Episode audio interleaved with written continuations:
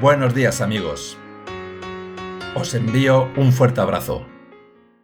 Hace varios años nos invitaron a dar unas charlas sobre la experiencia del Espíritu Santo en un encuentro de varios grupos de oración carismático.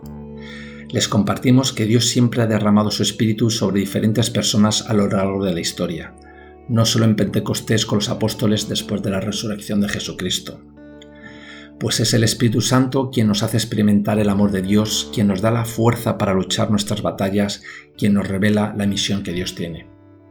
En el momento de la comida, una de las participantes nos compartió una experiencia muy impresionante que tuvo cerca de la muerte. Nos contó cómo sufrió un paro cardíaco de más de un minuto. Sintió cómo salió de su cuerpo, pero en lugar de ver un túnel con una luz al fondo, como otras personas cuentan con experiencias similares, cruzó una niebla vio pasar su vida en un segundo lo que hizo bien y lo que hizo mal y después sintió un fuerte abrazo, el abrazo del amor de Dios, el amor que traspasa el corazón. Nos contó muchísimas más cosas, pues para ella fue como si hubiera estado tres horas allí, allí en el cielo. Lo que más me impresionó es que aunque agradecía a Dios la oportunidad de poder volver y que era feliz en la tierra aquí con su marido, sus hijas y sus nietos, nos intentaba explicar que el amor de Dios es tan intenso que no lo podemos ni imaginar, y que aunque seguía aquí en este mundo, su corazón añoraba muchísimo volver junto a Dios. Este amor de Dios tan intenso es con el que se presentó Dios al profeta Jeremías como se relata la Biblia.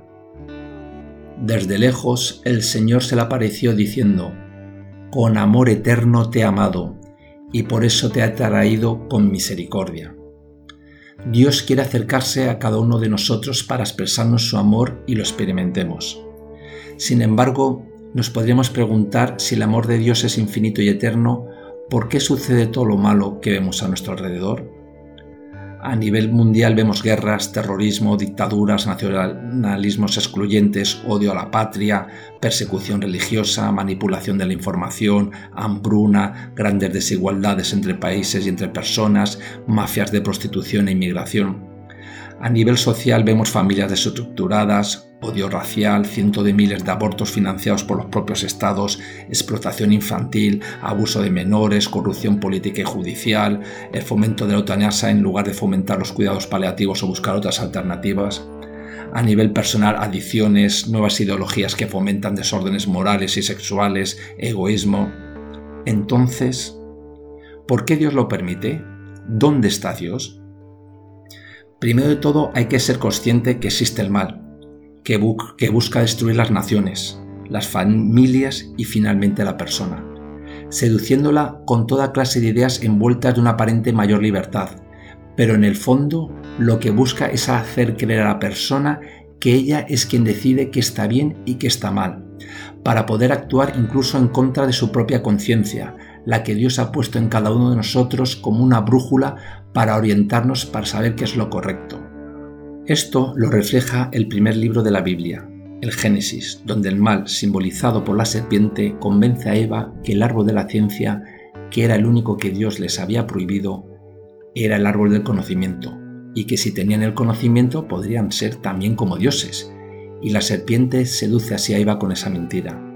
Sin embargo, dicho árbol de la ciencia no es del conocimiento como le dijo la serpiente, es el que indica qué es lo que está bien y qué es lo que está mal. Que Dios les dice que no coman de él porque sabe que puede acabar siendo manipulado y provocando todo tipo de desórdenes. Aún así, aunque insista el mal tentando con todo tipo de cosas, cada uno de nosotros tenemos la libertad de decidir. Entonces podríamos reformular la pregunta sobre el mal de dónde está Dios por la de dónde está la persona. ¿Dónde está la persona cuando la conciencia está indicando que eso está mal? ¿Cuál es nuestra decisión? ¿Dónde está la persona cuando no busca la verdad sino lo que le conviene? Entonces, lo, que vemos es resultado de la falta de acción de Dios o es la consecuencia de las malas decisiones o actuaciones. Y si se ha actuado mal, ¿qué debería ser lo justo? ¿Que se pague instantáneamente por el mal hecho condenándolo ya? En parte así es el criterio de nuestros tribunales. Sin cumplir la ley, eres condenado.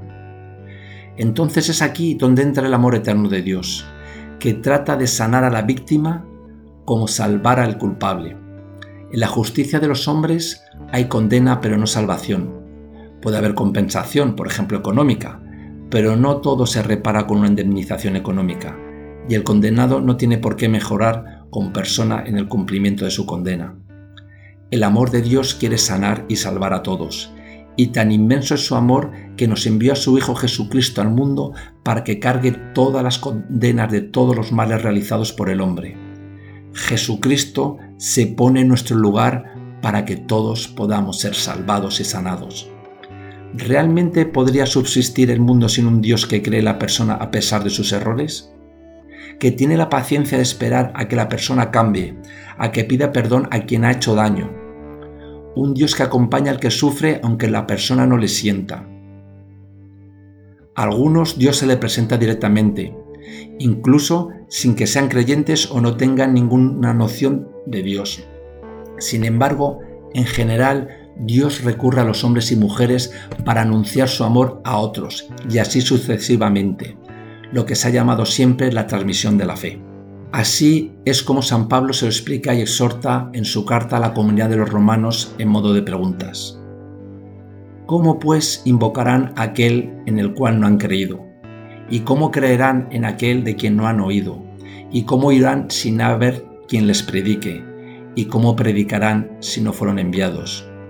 como está escrito, cuán hermosos son los pies de los que anuncian la paz, de los que anuncian buenas nuevas. Mas no todos obedecieron al Evangelio, pues Isaías dice, Señor, ¿quién ha creído a nuestro anuncio? Así que la fe es para el oír y el oír por la palabra de Dios. La palabra de Dios es la semilla que Dios quiere sembrar en nuestro corazón para que surja la fe cuando la persona en libertad cree en Dios. Por eso Dios llama a los que han experimentado su amor a, que lo anuncien a otros para que tengan también la misma oportunidad. Cada uno tiene su momento, con una experiencia personal diferente. El anuncio de Jeremías también lo hace a cada uno de nosotros de manera personal e incondicional. Dios te ama con amor eterno. La pregunta es, ¿te quieres dejar amar por Él?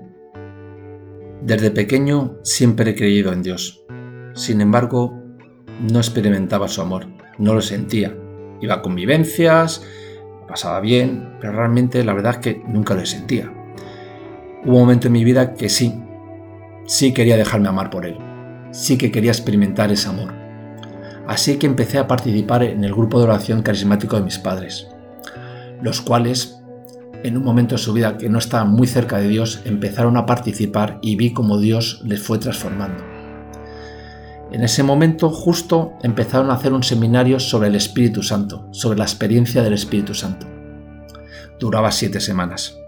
A la quinta semana, un día se hacía un encuentro particular en que se oraba para que viniese el Espíritu Santo. Estamos ahí los que habíamos participado en el seminario y empezaron a orar por nosotros. Había un sacerdote que oraba por cada uno de nosotros y cuando me toca a mí, en mi interior le dije al Señor, Dios, yo quiero sentirte. Oro por mí y no sentí nada. Sin embargo, vi al sacerdote llorando y emocionado.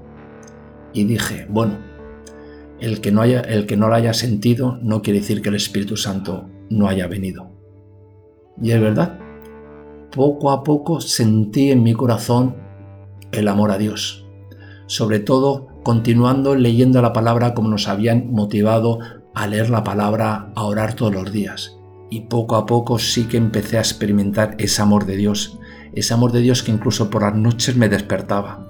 sentir enamorarse de Dios, entender que efectivamente el amor de Dios es eterno, que te ama y que lo puedes experimentar y que es lo que Dios quiere que experimentemos cada uno de nosotros. Y por eso te animo de verdad.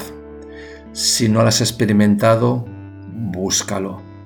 Y búscalo sobre todo leyendo la palabra y haciendo oración. Si no tienes ningún grupo, ve a tu parroquia, a un grupo de oración, a un movimiento, a una comunidad, a una iglesia cristiana. Ve y búscalo, porque Dios quiere que experimentes su amor.